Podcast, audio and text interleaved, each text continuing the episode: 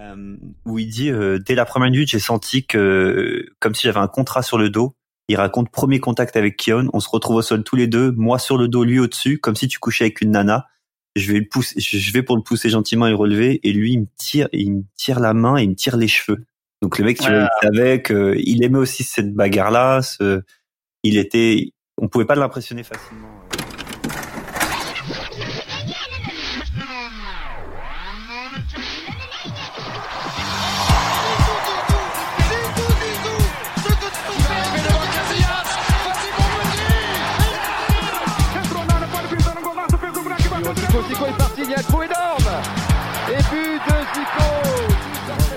N'y a pas de vent, il fait frais, mais c'est une température idéale pour jouer au football. Eh ben, tous les dimanches, il y a 22 corneaux qui font ce qu'ils appellent du football. Oui, mon gars, du football, là, ce qui s'y passe sur ton herbe. Bonjour à tous et bienvenue sur le 18e épisode de Soyez sympa, rejouer. Aujourd'hui, nous retournons dans la plus belle des compétitions européennes avec une affiche de Ligue des Champions 1998-1999 entre Arsenal et le RC Lens. Ouh, dans son jus, hein, la Ligue des Champions quand même. Hein. 98, Souvenez-vous 1998. En juillet, l'équipe de France était sacrée championne du monde et une douce euphorie footballistique flottait au-dessus de l'hexagone. Et puis, un soir de novembre, tout s'écroule. Si Lens parvient à s'imposer à Wembley, un défenseur que l'on qualifiera de Schumacher simulateur anglais refait basculer le foot français dans l'injustice. Son nom, Lee Dixon. Avant de vous détailler le programme complet, petit tour de table. Comme Daniel Leclerc, Dickinson, il l'appelait. Dickinson. Dickinson. Petit tour de table avec autour de moi trois chroniqueurs pour refaire le match. Numéro 10 de Genside et amateur, voire amant fou de Buffalo Grill, il a aiguisé ses mots. Il a aiguisé ses mots pour parler de Frédéric Déhu, un amour de jeunesse déchu lorsqu'il est passé du PSG à l'OM. Bonjour Yannick Merceris. Wow, je suis très touché par cette intro qui a en plus été mise à jour à la dernière seconde parce que pour tout vous raconter, à tout, juste avant d'enregistrer, j'ai raconté une anecdote sur le Buffalo Grill qui apparemment a marqué euh, Johan. Les esprits. Bonjour à tous. On va direct dans le perso. Hein. Analyste vidéo et podcasteur, il sera notre druide ce soir et nous expliquera pourquoi la vieille garde d'Arsenal a eu tant de mal lors de ce match à contenir un certain Tony Vérel. Bonjour Florent Tonuti. Salut Yohan. Pour le côté druide, je me suis rasé après le confinement, donc euh, je vais pas pouvoir assurer. Mais euh, mais bon, on va essayer quand même de parler de Vérel, ouais. Humoriste et animateur du podcast Parlons Peloche, on lui demandera si Tony Vérel, justement, n'aurait pas pu faire un excellent acteur, au moins aussi bon que Clovis Cornillac, et ça, c'est quand même pas compliqué. Bonjour Thomas Bonjour, tu parles direct de Tony, qui est pour moi comme un frère, voire un père. D'accord. je, je, tiens à le dire. Et bien sûr, notre hôte du jour. Il est à la Bourgogne ce que Johan Lachor est au RC Lens. Il est au podcast de foot ce que Tony Vérel est à la Coupe Mulet. Un exemple, un modèle, une icône. Bonjour Johan Crochet. Merci Yannick pour cette très belle introduction. Je vois que tu grossis le trait de, de la Bourgogne à chaque fois, mais sache que ça m'a ah fait bah, un, un, énorme plaisir.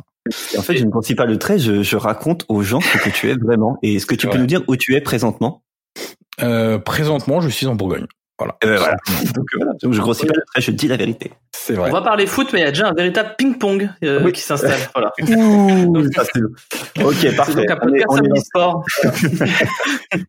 on, va, on va donc attaquer cet épisode. Il va être long, ce podcast. Il va être très très long. Je préfère prévenir les gens, il va durer une heure. Il y aura des prolongations, celui-là.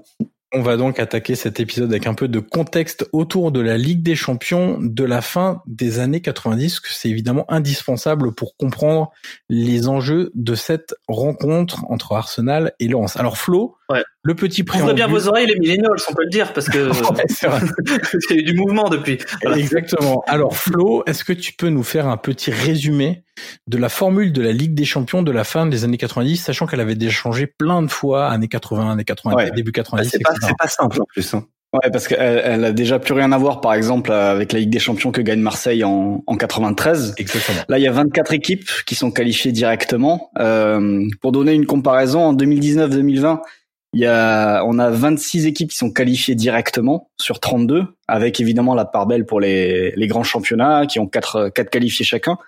Ben à l'époque, il y avait seulement 8 équipes qui étaient qualifiées directement sur la phase de poule pour euh, créer six poule de quatre équipes, puisqu'on avait 24, un plateau de 24 équipes au total.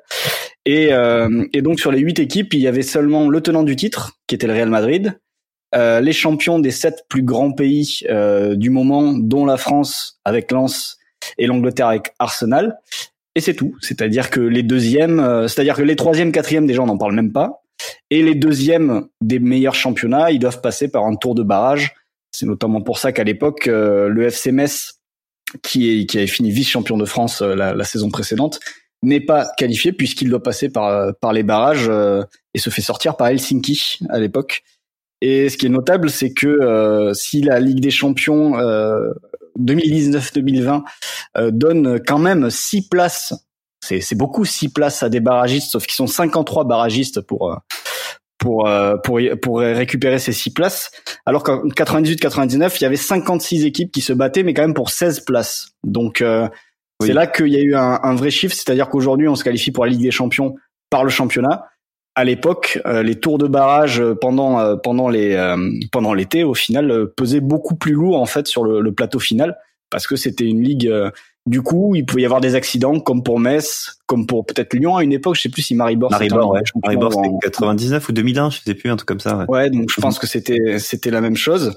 Et il pouvait aussi y avoir des accidents pour d'autres clubs, d'autres grands clubs européens. en train de nous dire, mine que petit à petit, vu le, le passage là, parce que ça nous paraît genre archaïque ce, ce format-là, on va de plus en plus vers une ligue fermée en fait. Petit à bah, petit. Euh, bah ouais, ils sont en train de nous la mettre discretos sans ligue fermée. Bah, elle se ferme euh, via les championnats en fait, parce que euh, l'écart s'est creusé entre les, les, clubs qui jouent la Ligue des Champions par le championnat et les autres.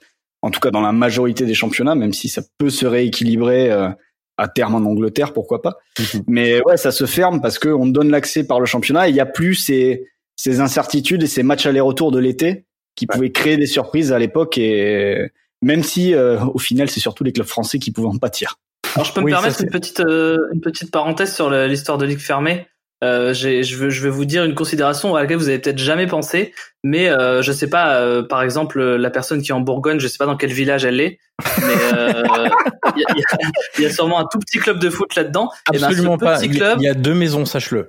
Donc, il y a deux maisons, mais bon, admettons moi par exemple, j'ai un village du nord qui s'appelle Fleurbe, qui est un voilà tout petit village. Et ben Fleurbe tous les ans peut espérer se qualifier en Ligue des Champions en deux ans, en fait, en, gagnant la Coupe de France, en gagnant l'Europa League, elle est en Ligue, des, en Ligue des Champions. Donc, tous les clubs de France euh, peuvent se qualifier en Ligue des Champions. Donc, c'est pas une, une ligue si fermée que ça. Voilà. Donc, c'est pas juste un scénario avec Gad Elmaleh, Omar Sy et, et Joe Star, c'est ça? C'est les seigneurs. C'est ça, dans le film Les Seigneurs, je l'ai pas vu. Il se passe ça? Mais personne n'a vu. Rassure mais, mais rassure-toi, euh, tu, tu vas gagner du temps en ne le regardant pas parce que ça. Oui, non, c'est pas prévu en tout cas. euh, Flo, alors oui, on disait d'ailleurs, euh, effectivement, il y a de moins en moins de surprises hein, à, à l'heure actuelle et les accidents pour que des gros clubs désormais n'aillent plus en Ligue des Champions, ça devient quand même très très rare, notamment parce que mm. déjà avec quatre places réservées en en championnat pour que des très gros clubs sortent du top 4 de leur propre championnat, c'est compliqué. C'est ça, il faut qu'ils ratent leur saison, alors que euh, avant, euh, quand les troisième et quatrième devaient passer par exemple par les barrages, euh, il fallait qu'ils ratent deux matchs en début de saison pendant l'été. Donc c'était, il y avait un peu plus d'incertitude quand même, même si ça arrivait assez rarement. Là, là, il suffit de, là, il faut vraiment rater une saison entière sur 38 journées pour pour pas être qualifié. Ou être Arsenal ou être Arsenal ou être Manchester United dernièrement. Ouais, en effet. Je trouve ça gonflé pour un mec qui a pas vu la couleur de la Ligue des Champions depuis euh, presque 20 piges de venir euh, devenir un peu comme ça euh, critiquer Arsenal. Mais bon, n'en parlons pas. Voilà, le mec il est remonté en Ligue 1, ça y est, il se sent plus. Alors, on va parler... je me sens plus. On va pas se mentir. on va parler de, de l'avant-match pour comprendre un petit peu les, les enjeux autour de ce Arsenal Lens. C'est donc la cinquième journée de la phase de groupe de Ligue des Champions 98-99. Et Flo en a parlé, c'est une poule de quatre équipes. Il y avait donc six poules à l'époque, à l'époque, euh, pardon, et il y en a huit actuellement. Donc il y a aussi un, élargissement de la, compétition. Lens et Arsenal sont dans le même groupe, évidemment, avec le Panathinaikos et le Dynamo Kiev. Alors, à, l'heure actuelle, on se dit, waouh, Panathinaikos, Dynamo Kiev. Bon, bah, c'est simple, etc. Sauf que années 90-2000, on est dans une autre réalité, et notamment si on parle rien que du Dynamo Kiev, messieurs, un attaquant du Dynamo Kiev à l'époque, Florent, Andrei Shevchenko, et qui en plus est dans une période où c'est sa dernière saison avec Kiev, il part au Milan AC euh, et le transfert d'ailleurs est déjà acté euh, au moment de ce bah, de cette euh, phase de poule de Ligue des Champions. C'est fou ça parce que c'est très tôt quoi. Ouais, et il est il est hyper performant, il va finir meilleur buteur de la Ligue des Champions, c'est aussi le Dynamo Kiev qui va sortir de ce groupe au final parce que euh, voilà, là aussi il y a un changement, c'est que euh, c'est une phase de poule euh, pour avec 24 équipes, sauf que c'est directement les quarts de finale après. Ouais. Donc il y a que le premier qui est qualifié directement, et le deuxième doit faire partie des deux meilleurs deuxièmes pour accéder aux quarts de finale. Donc c'est c'est aussi des phases de poule beaucoup plus disputées, beaucoup plus serrées. Et d'ailleurs on peut le remarquer dans les lorsqu'on regarde les, les, résultats sur cette sur cette phase de poule de, de 98-99 il y a quand même une poule, je crois, de deux têtes. Tu as, euh, tu as Manchester, le Barça et la Juve, je crois, dans la même poule. C'est le Bayern, je crois. Je crois que c'est le Bayern et pas la Juve, mais il me semble que c'est ça, ouais. Donc en fait, à cette époque-là, tu avais déjà plus de risques d'accident déjà pour accéder à la Ligue des Champions. Ensuite, dans la phase de groupe, tu pouvais avoir, vu qu'il y avait que six groupes de quatre équipes, euh, les gros clubs étaient moins dilués dans chacun des groupes, et donc tu pouvais avoir un groupe beaucoup plus conséquent euh, que actuellement où t'as maximum de grosses équipes par groupe. Et enfin, c'est très rare aujourd'hui. Et voilà. Et ensuite, quand t'as deux grosses équipes dans chaque groupe, t'avais le risque effectivement que le premier seulement se qualifie. Et ensuite, il fallait être dans les deux meilleurs deuxièmes. Donc, ça veut dire qu'il y en avait quatre autres qui passaient à l'as au moment de, de, du passage en quart de finale. Donc, ça veut dire que tu avais beaucoup plus d'accidents possibles pour accéder au quart de finale, alors qu'aujourd'hui, on a l'impression que c'est en plus avec les têtes de série à chaque fois, les tirages protégés, etc. On a l'impression que c'est vraiment un boulevard pour se retrouver en quart de finale avec à peu près, euh, allez, les 10-12 meilleurs clubs européens chaque année. Euh, si on prend d'une année sur l'autre, euh, ça se joue entre 10, 12 clubs, pas plus pour 8 places, quoi. Donc, ça veut dire en fait beaucoup moins de matchs. Enfin, tu vois, avec des champions, ça se terminait en février ou quoi à l'époque où il y avait une, un, enfin, ça jouait quand en fait, ça, à décembre et après c'était quand? Du coup Ça reprenait plus tard, je crois. Euh, du coup, ça reprenait euh, plutôt mi-mars, fin mars, et ça devait arrêter un petit peu avant, parce que là, on est on est cinquième journée le 25 novembre, donc il te restait plus qu'une dernière journée euh, début décembre, alors que maintenant on va jusqu'au 20 décembre, je crois quasiment au 15 décembre. Donc mmh, oui, t'avais aussi moins de matchs. Ah, pour après, il y a Fantino qui arrivé là-dedans, c'est bon. Il nous a remis un peu avant Fantino, il y a même eu, il y a, eu autre chose. Bah, évidemment moi, je peux pas vous répondre sur les dates à cause de Dixon. Voilà. Sinon, j'aurais pu vous dire quand est-ce qu'on prenait, euh, mais je sais pas. Avant ce match, donc, on, la situation dans le groupe euh, d'Arsenal et, de Lens est la suivante 6 points pour le Panathinaikos qui est donc en tête, en tête, 5 pour Arsenal et Lens, et le Dynamo Kiev. Donc, les trois clubs sont égalité avec 5 points. Euh, en gros, s'il y a un vainqueur entre Lens et Arsenal, il prend un vrai, vrai ascendant avant la dernière journée. En gros, il a son destin entre les mains avant la dernière journée pour euh, pour se qualifier, soit d'ailleurs comme premier, soit comme meilleur deuxième, puisqu'il passerait à 8 points et donc euh, une dernière victoire à la toute fin et ça passe même en tant que que meilleur deuxième. On parle des des compos, Flo? On mhm. regarde d'abord celle d'Arsenal 4-4-2 à l'anglaise à l'époque, hein, c'est ça, on va résumer ça comme ça, avec David oui, oui. avec David Seaman dans les buts, euh, une défense, la vieille garde d'Arsenal, Dixon, Adams, Keown et Winterburn. Ça, c'est la vraie vieille défense d'Arsenal qui a été très quand écoutes le, le, quand tu revois le résumé de, de ce match-là, t'as quand même Thierry Roland qui te fait euh, dans ses magnifiques, il dit oh elle a des heures de vol cette défense. Une magnifique euh, commentaire de l'époque. Voilà. Ensuite, au milieu de terrain, on va reparler un peu de, de la composition du milieu de terrain parce qu'elle elle paraît un peu faiblarde, on va dire ça comme ça, mais ça s'explique aussi par les blessures et les, et les suspensions. On a Réparlor, Hughes, Rémi Garde et Marc Overmars sur le côté gauche. Et en attaque, nous avons Nicolas Nelka et on a le cousin de Georges Weah qui s'appelait Christopher. Et c'est pas une vanne. Vanne qui s'appelait Christopher pas une vanne, ouais. euh, alors déjà, ce qu'il faut dire, Flo, c'est que il est tout, on peut dire qu'il est tout pourri et on arrête d'en parler de ce gars-là. Bon, il, est pas, il est pas mauvais dans le résumé. Ouais, tout pourri. Après, il a rien fait. Il a rien fait, de, de, très marquant. Il a rien fait de très marquant, ouais, mais on peut pas dire non plus que ce soit un joueur tout pourri, euh, cher, euh, cher Yannick. Alors, euh, mm. Flo, on disait pour euh, Arsenal le. C'est sûr, mais ça reste quand même. Ah, on est d'accord, il est attaquant, Christopher Vrai. Ouais. Oui. Ok, donc il a mis 35 buts dans sa carrière? Même pas, même pas. 20 buts dans sa carrière. Eh, c'est déjà pas mal. Oui, oui, il faut les mettre. Sur ce match, c'est pas mal. Sur ce match, il est pas mal. Euh, Flo, 22 buts. Voilà. Flo, au milieu... Flo au milieu de terrain, Emmanuel Petit blessé et de toute façon suspendu, Patrick Vieira blessé le week-end précédent cette affiche, et on a donc même Bergkamp qui aurait pu jouer en à la place de Christopher Vray notamment, euh, qui est aussi euh, blessé euh, le match précédent. Donc on a quand même trois absences dans aller, on va dire, la récupération et la création qui sont quand même très marquantes côté Arsenal. Oui, bah on a la performance de Lens, je me barre tout de suite. Hein. ouais, on a on a trois titulaires qui sont pas là et, euh, c'est vrai que les les remplaçants vont justement pas mal souffrir euh, par rapport à Lens puisque quand on aperçoit le résumé, on, on remarque beaucoup de, de, de, ballons récupérés, de ballons gagnés par euh, par Roll ou par Niarco. Euh, là où côté côté Gunners, on a l'impression que ça subit un peu plus et un peu trop au milieu de terrain. Du côté de Lens, Thomas, on va parler de Lens maintenant. 4-3-1-2 côté lensois, avec Guillaume Varmus dans les buts, Eric Sicora, Cyril Magnier, Frédéric Dehu et Johan Lachor en défense. Debev, Niarco, Roll au milieu de terrain, que des poètes. Et puis Smither dans un rôle de numéro 10 et Pascal Nouma, Tony Vérel devant. Donc c'est en gros de la course, du physique, des mecs assez chiants à prendre. C'est quand même une, une très belle équipe hein, de, de Lens. Hein. C'est sans doute une des équipes les plus marquantes de, de toute l'histoire du RC Lens. Bah, il y a euh, à l'époque il y a, Nouma qui aura fait euh, un beau passage au RC Lens, mais qui avait ce petit souci de d'être de, capable de créer les parfaits décalages, mais de toujours foirer le dernier geste. Et c'est c'est quand même un gros problème pour un attaquant. Hein. Ce qui est dommage, ce qui est dommage. Il y a Morera qui est arrivé après, mais Morera pour l'instant il était encore, euh, il était encore tout petit. Mais euh, mais sinon oui c'est c'est une équipe magnifique. On, on, parlait là de, moi je pense toujours, hein, pour moi Cyril Roll il aurait dû faire la carrière de Lisa Razou. Euh, malheureusement, euh, voilà son tempérament, en tout cas sa, sa, sa réputation a joué contre lui.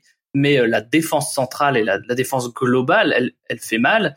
Et ah, Guillaume, Guillaume Varmuz, il fait un très très gros match, Guillaume Varmuz. Qui, voilà, peut-être le, meilleur gardien qu'on a eu dans notre histoire, euh, clairement, Guillaume euh, Du côté Lensois, on a donc en absent principal un certain Dalmat qui n'est pas là. C'est vrai que Dalmat est absent, mais du coup il est remplacé par Smither et c'est peut-être Smither qui fait finalement le, meilleur match. Euh, c'est peut-être lui le meilleur joueur du match euh, sur le terrain. Je trouve que c'est, en tout cas dans ce qu'on a pu en revoir, c'est lui qui fait euh, qui fait pas mal de différence et c'est aussi peut-être le seul joueur qui aura une vraie grosse carrière derrière aussi côté Lensois, j'entends. Ouais, c'est un joueur très élégant euh, qui a brillé aussi avec la, la République tchèque.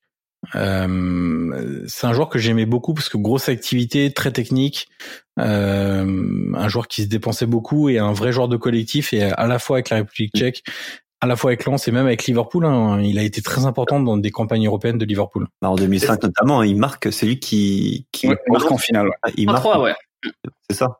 Égalisation, c'est lui. Je sais plus, c'est lui qui met le premier but ou le dernier, je sais plus, mais. Je dirais égalisation, mais je suis pas sûr. À vérifier. Alors du côté du RC Lens, on peut peut-être faire un flow, un focus sur Tony Vérel. Euh, en préparant l'émission, tu, tu nous as mis qu'est-ce qui a cloché dans la suite de sa carrière?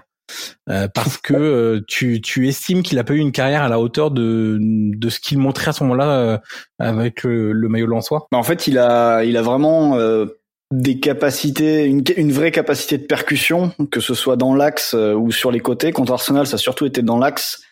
Euh, J'ai aperçu euh, les matchs face au Dynamo Kiev euh, où, où, là c'était plus, il partait plus des côtés. Il avait une capacité à sortir de la pression, même s'il avait deux, trois, quatre joueurs sur le dos. C'est notamment face à Kiev où le pressing de l'équipe de Lobanovski c'était quand même autre chose que, que celui d'Arsenal. Et ouais, il y avait, il y avait un petit quelque chose quand même. Et tu peux te poser la question de son choix de carrière après Lens, euh, le fait de signer à Lyon, alors qu'a priori, euh, tu peux lire euh, ici et là que qu'il était suivi par d'autres clubs. je crois que ça cite le Monaco, le PSG, la Juventus. Tu dis que s'il avait été peut-être un, un plus gros poisson à Monaco ou au PSG qu'à Lyon, qui était déjà en train de grandir et de, de prendre une autre envergure, où là à Lyon, il était, il y avait une concurrence, je pense, plus forte à l'époque il aurait peut-être pu avoir une évolution différente. Voilà. Et Anderson. Ouais, c'est ça. Et puis. Qu'avec Lia, je crois. Et qu'avec Lia. Ouais. Et, et en plus, a priori, euh, ce qui se passe à Lyon, c'est qu'il y a des, il y a aussi un problème de relation avec euh, Jacques Santini qui va arriver assez vite derrière. Donc, euh, et du coup, voilà, il devient remplaçant en Lyon et puis après il part en prêt, il part à Bordeaux et, et en fait, en plus sa carrière est déjà assez avancée parce qu'à euh, quand il quitte Lens, il a 25-26 ans mhm. parce qu'il a passé 4 ans à Nancy où il a été formé, 4 ans à Lens. Donc euh, donc derrière à Lyon, c'était c'est là où il fallait pas se tromper peut-être dans le choix. Après peut-être et sans doute que financièrement à Lyon il s'y est retrouvé, ça j'en doute pas. Mais euh, mais ouais, tu peux te demander si sportivement s'il avait fait un autre choix là, il aurait peut-être eu une suite un peu différente. Je vais te dire une, une énorme connerie, mais est-ce que c'est choquant si je te dis que je vois pas grande différence de qualité Alors après, peut-être que je me trompe hein, entre lui et Christophe Dugarry. Est-ce que ça aurait pas pu être deux deux carrières qui auraient pu se croiser en fait et que si un, un avait eu le bon copain, euh, un avait eu le bon wagon, euh, il aurait eu... Pour la sélection, c'est sûr en tout cas. Pour la sélection en 98, euh, c'est clair que c'est un des absents quand même. Euh...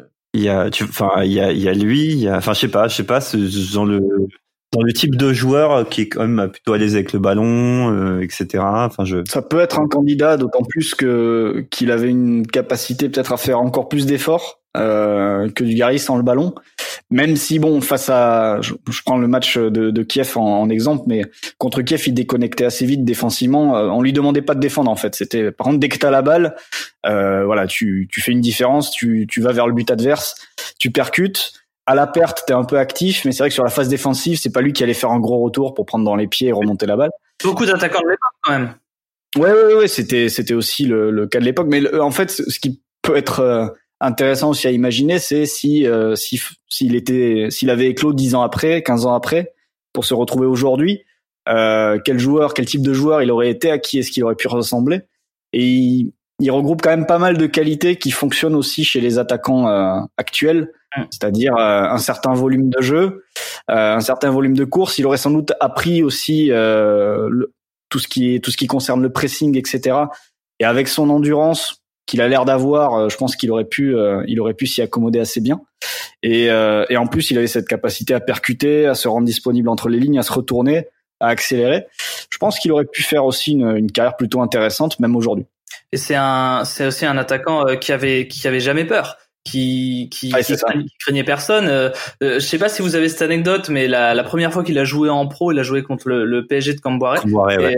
il a fait un, duel avec Camboire et Camboire lui a dit directement si tu recommences ça, je te pète les deux jambes. Et ben, je pense que ça lui a donné un côté casse-cou, euh, je pense que voilà, il s'est sûrement dit, euh, je sais pas, hein, c'est j'affabule, mais mais à ce moment-là, il s'est dit bah non, pour réussir dans ce métier, il faut avoir peur de personne. Mais il le dit parce que quand il revient sur, euh, il donne une interview, bah, il a donné une interview à SoFoot, on se rappelle tous de cette une magnifique, mais il en parle. il parle de ce match-là dans un autre sujet où il dit dès la première minute, j'ai senti que comme si j'avais un contrat sur le dos il raconte premier contact avec Kion, on se retrouve au sol tous les deux, moi sur le dos, lui au-dessus, comme si tu couchais avec une nana. Je vais le pousser, je vais pour le pousser gentiment et le relever, et lui il me tire, il me tire la main et il me tire les cheveux. Donc le mec, tu vois, il savait qu'il aimait aussi cette bagarre-là. Ce, il était, on pouvait pas l'impressionner facilement euh, aussi. Au-delà de ses qualités euh, de, de, footballeur, je pense que c'est quelqu'un donc qui a été énorme pour le RC Lens, mais qui a aussi pas mal nuit à l'image du RC Lens parce que euh, forcément cette coupe de cheveux improbable, eh ben c'est resté très très longtemps collé. Et si on donne un côté bof aux supporters du RC Lens, alors il y a toujours un petit côté bof chez tous les supporters de France, mais mais euh, le RC Lens, on dit voilà clairement il y a cette image là et je pense qu'elle est un peu due à, à Tony Vérel qui est le joueur emblématique avec Daniel Morera, peut-être de, de l'histoire euh, récente du RC Lens. Mais messieurs, avant de continuer, nous arrivons à la mi-temps de notre épisode. C'est donc le moment de laisser place à notre partenaire. On se retrouve juste après. Alors pour revenir au, match, euh, le match se dispute à Wembley. Il faut déjà expliquer pourquoi il se dispute à Wembley alors que Arsenal évoluait à l'époque à, à Highbury. Alors Highbury faisait 57 000 places au début des années 90, l'essentiel des places étant debout. Et après la, la catastrophe d'Hillsborough, les autorités anglaises ont diligenté une enquête. Il y a eu un rapport qui s'appelle le rapport Taylor, euh, qui a demandé à la Première Ligue de fixer comme obligation de passer tous les tous les stades de Première Ligue en tout assis, donc euh, uniquement des places assises. Et donc la capacité de d'Highbury est passée de 57 000 places à 38 000 places au début de la saison 93-94. Et en Ligue des Champions, on le sait bien maintenant, on a du recul sur ça, la capacité est encore réduite au niveau des stades pour notamment des plus grands panneaux publicitaires autour de, la pelouse, pour plus de places VIP, etc.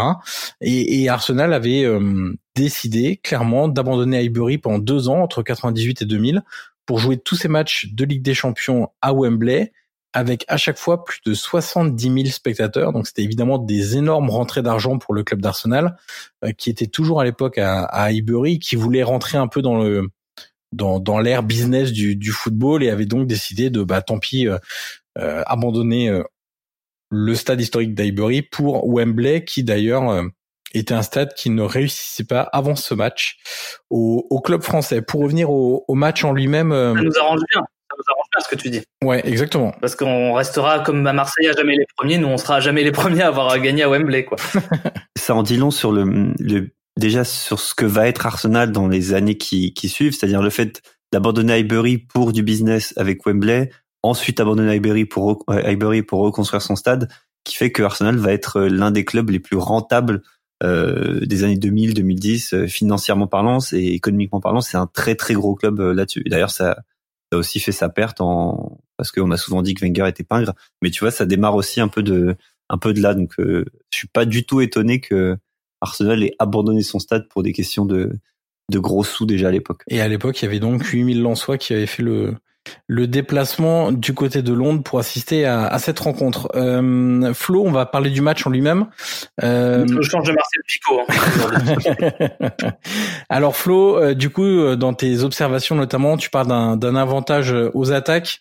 Euh, clairement, les, les défenses sont, pas, sont, sont mal en point lors de cette rencontre. Ouais, des deux côtés, euh, c'est très compliqué. Euh, côté côté on a du mal à gérer la, notamment la profondeur et, euh, et les courses d'Anelka, euh, où là il faut euh, il faut un très bon euh, Varmus pour lire les trajectoires et, et empêcher les face à face, ou du moins sortir avant que Anelka ait l'occasion de de transformer ça en face à face. Euh, on voit aussi des, un peu de difficultés sur les côtés. En même temps, sur le côté gauche quand même d'Arsenal, il y a Overmars qui reste un joueur, un ailier assez exceptionnel, même si son profil a disparu aujourd'hui. Fabuleux joueur, ouais. ouais. Et, euh, et c'est vrai que bon après côté euh, côté Gunners, c'est très très compliqué les défenses euh, face à la vitesse de Verel et, et de Smither aussi, qui, qui quand même fait, fait quelques différences.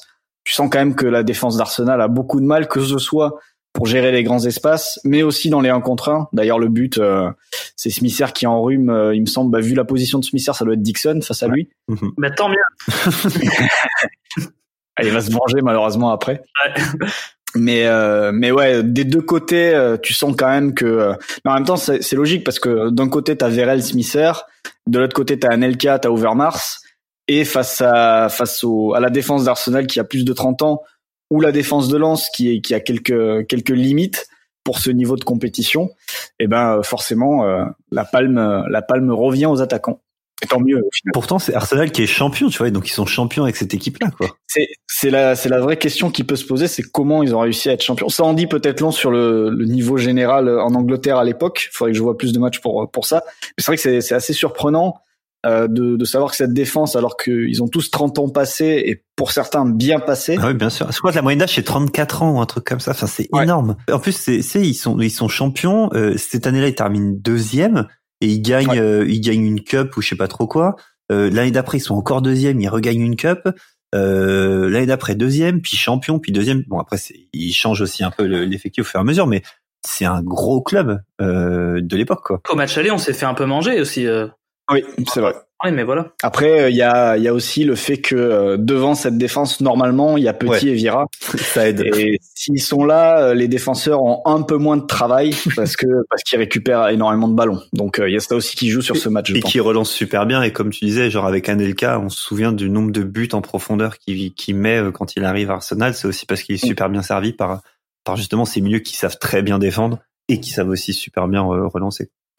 Alors du côté du, du RC Lens, euh, Flo, il y a deux joueurs qui sont euh, en dehors de Tony Vérel euh, qui ressortent de ce match, l'un positivement, l'autre un petit peu moins entre guillemets, enfin en tout cas dans, la finition.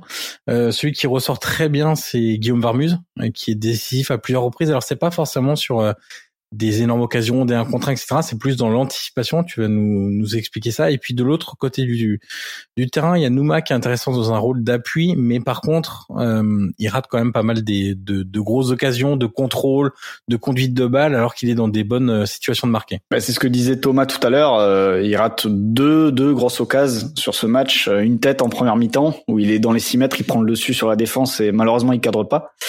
Et en deuxième, il y a un gros travail. Je crois que c'est déjà Smither, gros travail côté côté gauche, centre en retrait. Et, et là, Nouma coupe au premier poteau. Certes, il y a un défenseur au contact, mais il envoie aussi au-dessus, alors qu'il coupe, il est dans les 6 mètres quasiment. Donc, ouais, il y a, y a, ces deux ratés-là. Euh, qui se retiennent euh, beaucoup parce que euh, on a malheureusement eu accès qu'à un résumé. Du coup, tu vois plus ça que que le reste et ce qu'il a peut-être bien fait sur ce match. Mais mais ouais, Nouma est peut-être celui qui qui par sa maladresse empêche peut-être Lens d'ouvrir le score plus tôt. Euh, et de... parce qu'il a loupé en 2000 contre Arsenal aussi en, en Coupe du FA. Pour ceux qui s'en ah, souviennent. Il a, il a, il a loupé quoi? Mais il a eu énormément de ratés sur le match aller-retour et je pense qu'avec un, enfin c'est c'est dur, on va pas refaire l'histoire, mais avec un attaquant qui finit mieux, on serait peut-être allé en finale de, de Coupe UEFA. Que vous auriez perdu contre Galatasaray. Probablement, hein, mais. du coup, pour euh, pour Varmuz, euh, ouais, c'est dans la dans la lecture, dans l'anticipation. Je parlais tout à l'heure de du fait de couvrir la profondeur pour euh, pour aller au devant d'Anelka et, et, ne pas subir le face à face. Il y a il y a aussi des centres qu'il anticipe très bien, un centre d'Overmars, un centre de Hughes. Euh, en fin de match, il y a une sortie aussi devant Overmars où euh, Overmars tente un petit lob et euh, il sent il sent bien le coup. Et après, il y a eu il y a, sur sa ligne en fait, il a il a moins d'arrêt, il a juste un tir de loin, je crois, de Parlor. Mm. Mais il a été très, euh, je trouve qu'il a été très moderne sur ce sur ce match-là. En fait, on voyait peut-être très peu, mais il sort super lent, comme tu dis, dans les pieds d'Anelka. Il se jette pas en plus. Euh, il vient pour bien intercepter et ensuite il relance correctement. Et il fait un très gros match et, il est reconnu. Euh, il le dit lui-même. Hein, il dit que c'est son certainement son meilleur match de, de sa carrière. Et, il est même reconnu parce qu'il y a une anecdote sur le match où il raconte que euh, que bah ils, ils, font la fête, tu sais, après le match parce qu'ils ont gagné, etc. machin et tout. Et il dit, euh, il y a une chose qui m'a marqué dans ma carrière, c'est qu'il y a Monsieur David Simmons, parce qu'en face il y a quand même David Simmons qui est un très gros gardien de l'époque, hein, faut voilà. Et, euh, et il dit, euh, il y a Simmons qui m'attend, ça fait un quart d'heure, 20 minutes, et il m'attend habillé, donc en costume, on imagine, et il félicite pour le grand match qu'il a fait et pour la victoire. Et il dit, euh, putain, ça j'en suis resté bouche bée.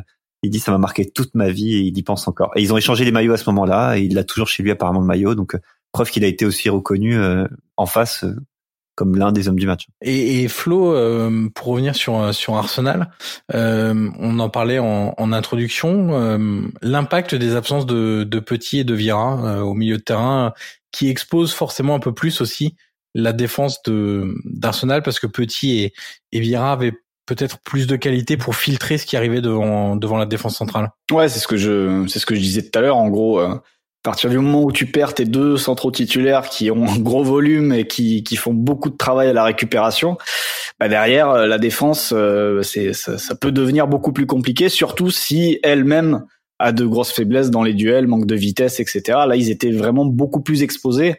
Et il y a des passes qui arrivent notamment dans les pieds de Nouma. Il y a une action où je crois que c'est Vérel qui trouve Nouma, qui remet à Smisser, qui tire des 20 mètres.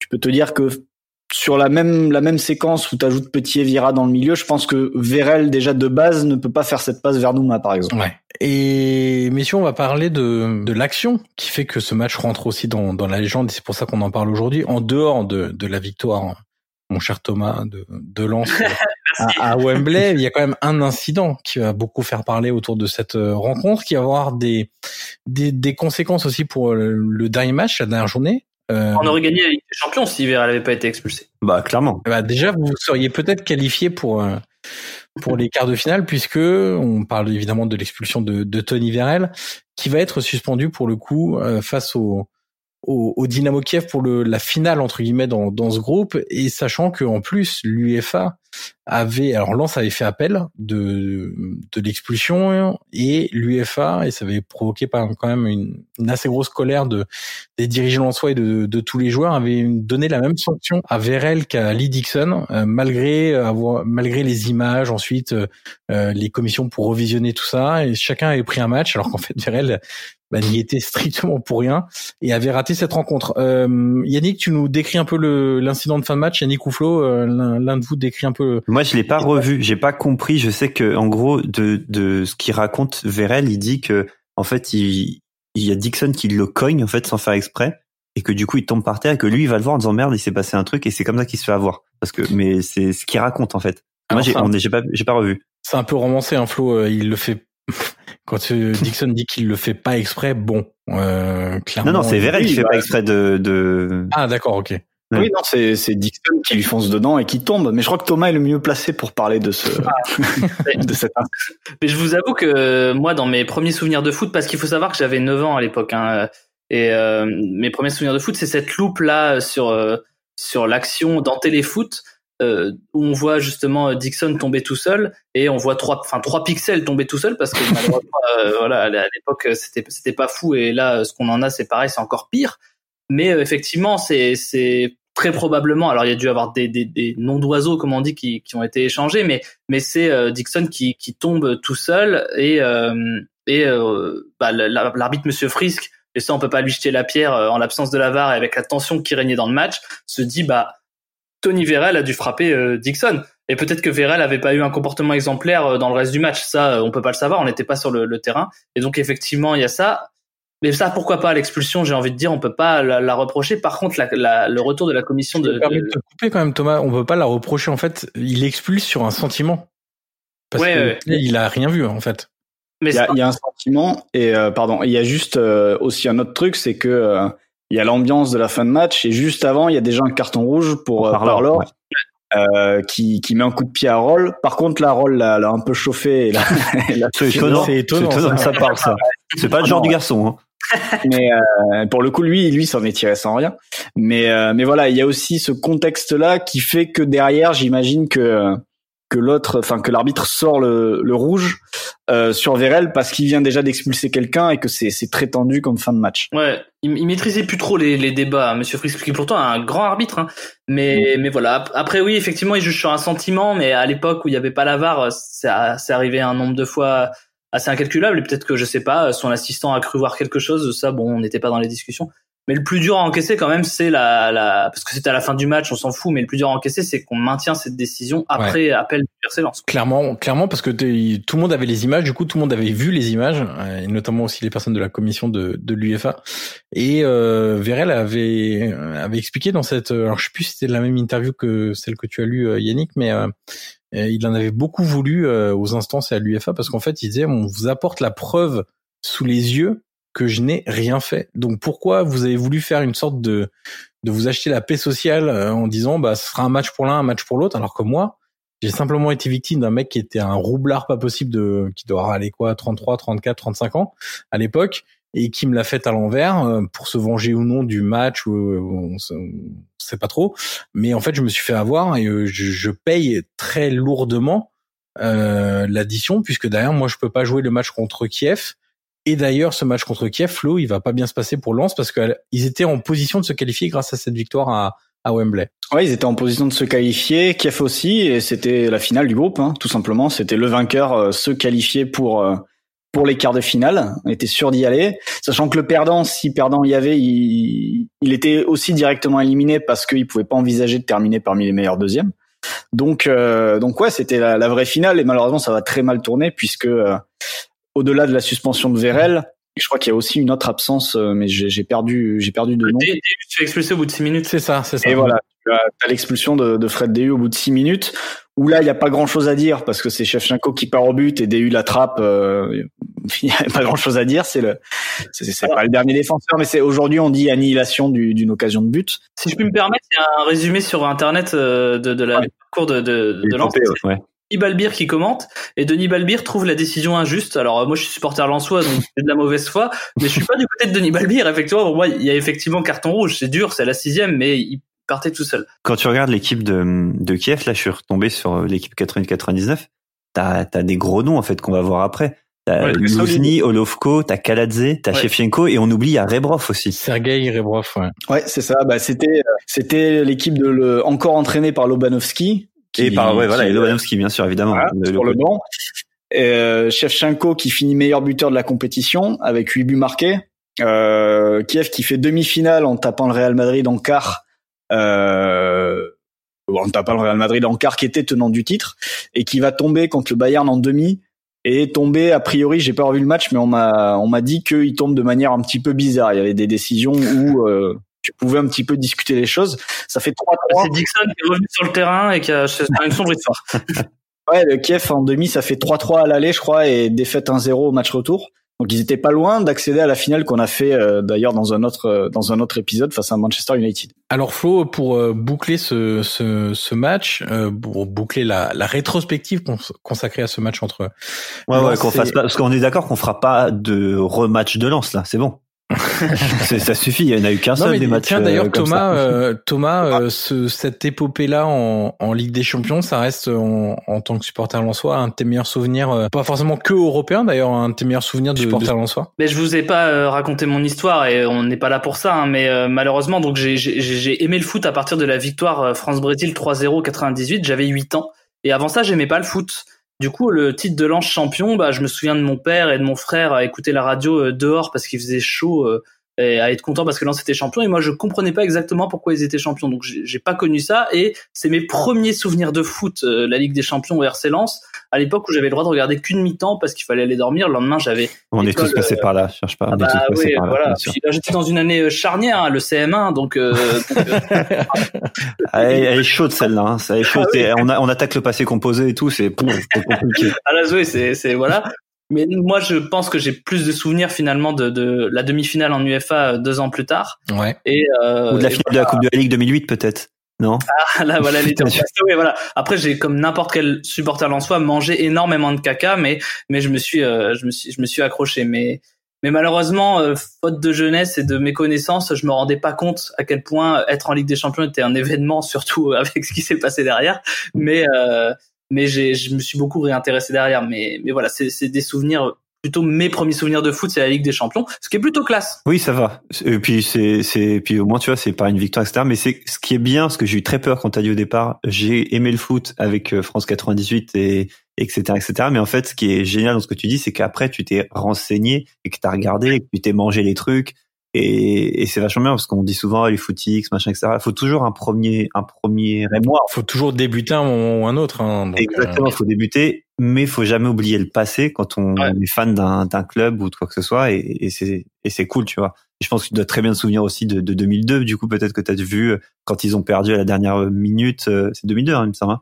Euh, oui, oui, euh, c'est, ouais, c'était l'année. À chaque fois, c'est l'année des coupes du monde qu'on avait failli être champion, qu'on a été champion. Ouais. 2002. 2002, j'étais en sixième, je m'en souviens très bien, oui. Ce, ce... Charnière aussi, hein, clairement. Là, c'était l'imparfait, du coup. euh, ouais, là, là, on était sur. Mais euh, ça a été, ça a été dur. Euh, heureusement pour moi, à ce moment-là, euh, j'avais reçu une lettre dans ma boîte aux lettres de la, la fille euh, que que j'aimais à l'époque en sixième, qui s'appelait Caroline Baudouin, pour me dire qu'elle était euh, ok pour sortir avec moi. Et je me dis que ça balance les blazes en plus. dropping, putain. Et je me dis que c'est un signe du destin parce que ça m'a permis de mieux envisager cette défaite horrible parce que tous les supporters disent ça, mais je pense qu'il n'y a pas pire qu'être supporter du RC Lens avec tout ce qu'on a connu, notamment justement perdre le championnat euh, à la dernière journée. Euh, alors, tu, sais, tu parles d'un supporter du PSG. Hein. Voilà. Oui, mais, mais justement. les euh, mots sont rentrés dans le dictionnaire. Remontada est rentré dans le dictionnaire. Oui, mais bon, euh, voilà. je pense qu'on peut pas trop se plaindre quand on est supporter du PSG aujourd'hui, quoi. On a, enfin, je, je vais dire un nom qui va te dire euh, je vais mieux aujourd'hui. Fabrice Fiores, tu vois. Je veux dire, on est vraiment, euh, on a passé, il y a, y a, eu pas mal de chemin depuis, quoi. Donc, euh, nous voilà, on est on est en Ligue 2, on n'a rien à y foutre, on s'est on a perdu la remontée à la 96e avec Amiens, on a perdu les barrages en finale, on, tout est arrivé au RC Lens. C'est quand même euh, voilà, il faut, il faut avoir le, le cœur accroché pour être supporter du RC Lens, mais heureusement, on revient. Avec les droits télé. Avant de boucler cet épisode, Flo, est-ce que tu aurais un petit quiz pour nos invités? Oui, ah, oui, avec un, un, vrai test pour Thomas. Là, on vient de parler donc de, de du RC Lens en Ligue des Champions. Ouais. Euh, ils ont fait deux campagnes de Ligue des Champions, ouais. euh, celle-là 98-99 et 2002-2003. Mm vous avez quand même une poule, euh, je crois que deux têtes, c'était Milan, Bayern et Deportivo. Ouais, exactement. Sacré délire la poule à l'époque quand même. Ouais. Et du coup, euh, ils ont euh, alors ils ont 10 buteurs différents. Ouais. Au total, et qui sont ces 10 buteurs? Donc sur les deux campagnes, euh, qui sont ces 10 buteurs en Ligue des Champions du RC Morera. Morera, ouais. ouais. Morera déjà c'est le meilleur buteur, 4 buts. De Bev quand même. De Bev, oui. Il marque euh, contre Arsenal. Ouais. Du coup, euh, on compte les deux, hein, c'est ça? On compte la, aussi la, celle dont on parle. Oui, oui, les deux, ouais. Okay. Sur les deux, ouais. Euh, donc Debev, Morera, euh, Verel. Verel, ouais, qui en met deux contre. euh, je crois qu'il en met, il en met un contre Arsenal et un contre Kiev. Nouma, il en met un quand même ou pas? Qui ça? Nouma, il, en met- il finit par en mettre un but quand même ou pas? Pas en Ligue des Champions. Il, il vous reste deux joueurs à trouver sur cette campagne-là. Il y a Eloi, non? Ouais, Wanyu Eloi. Euh, Lachor, non? Non. Non. Il y en a, on, on l'a cité, euh, on en a parlé euh, en bien d'ailleurs euh, dans, cet épisode. Non, Smither, Smither. Smither, voilà. Sûr. Là, vous avez les quatre, euh, les quatre de la campagne 98-99, et il en reste cinq à trouver. Sibierski Non, Ah bon? Non pas de Sibierski. Brunel? Non. Non plus. Ah là là, Je n'ai même pas l'équipe de 2002-2003. Bah y Je sais qu'il y a, il y, a, il y a Varmus qui, a- qui en a mis un un petit peu contre son camp euh, face à Dortmund. Mais euh, Mais pas en Ligue des Champions, ouais, ça, enfin, ou ça compte pas. Quoi. Varmus, il, il, il signe pas Arsenal d'ailleurs au passage? S'il y passe euh, Et sans jouer, je crois, de mémoire. ouais, c'est ça. C'est ça. Bref. Alors, quelques indices. euh, Il y a un autre attaquant qui a fait d'autres clubs de Ligue 1. Je crois qu'il est passé par Rennes et Montpellier. Attaquant, euh, attaquant, euh, attaquant africain. Montano, non? Ah non, bah non, Non. du coup non. Euh, Utaka. Ouais, John Utaka. Euh, Il y a un autre attaquant que l'on pourrait considérer comme l'ancêtre euh, en Ligue 1 de Tchèque Diabaté. Corridon Non. Ah non, c'est Dagui Non. Bakary, non? Taki Bakary, c'est ça. Met un but. Ismaël, on n'a pas mis un en Ligue des Champions. Non, il n'y a pas Ismaël. Par contre, il y a un autre euh, défenseur très solide euh, que Johan aussi connaît bien parce qu'il est passé à Auxerre après. Ah, Koulibaly. C'est ça, Oui. Adama Koulibaly. Et il en reste deux à trouver. Euh, Il y en a un qui est, Blanchard? qui est passé... Ouais, Blanchard, en effet. ouais, C'est un des deux. Qui aujourd'hui, je crois, qui est, a des fonctions à Dunkerque, euh, dans la direction Euh, sportive. non, mais ouais, il a- été directeur sportif du RC Lens euh, dans le plus grand des échecs. Euh, comme Giroud, comme, comme Giroud, par exemple. Voilà. Allez, Johan Crochet, c'est pour toi celui-là. Walem peut-être? Non, pas Jean-Guy Valem. Non, le dernier à trouver, c'est un milieu, milieu offensif attaquant euh, qui est passé au Mans aussi. Euh, je crois qu'il fait Le Mans et qui va à Lens. Thomer Non. Ouais, Olivier Oh, Thomer. magnifique, Olivier Thomer, oui. C'est un excellent joueur, euh, mais qui l'a pu été toute sa carrière. Oh là là. Et du coup, euh, je redonne les 10. Euh, dans l'ordre, t'as Morera 4 buts, Utaka et Verel 2 buts, et tous les autres à un but. Donc Smisser, Debev, Eloi, Koulibaly, Thomer, Blanchard et Bakary. Magnifique. Bah, dans deux ans, euh, on va ajouter des gens dans deux ans. On peut vous le souhaiter, effectivement. On va vous le souhaiter d'ailleurs. Euh, merci Thomas, merci Yannick, merci Flo pour ce revival de euh, Arsenal Lens. Saison 98-99, Ligue des Champions, la victoire lensoise grâce à un but de Debev, d'un tacle rageur au deuxième poteau euh, Et un peu hors jeu. et un peu Ouais, de jeu, exactement Un peu hors jeu. hein. sur la pelouse de Wembley. Euh, merci à tous. Désolé pour la qualité sonore parce que vous allez vous en rendre compte. Euh, il y a eu quelques petits accros. Merci à tous les trois et on se retrouve très rapidement pour un nouvel épisode de Soyez sympa, rejouez. À très vite. Salut. Ciao, ciao. Merci à tous.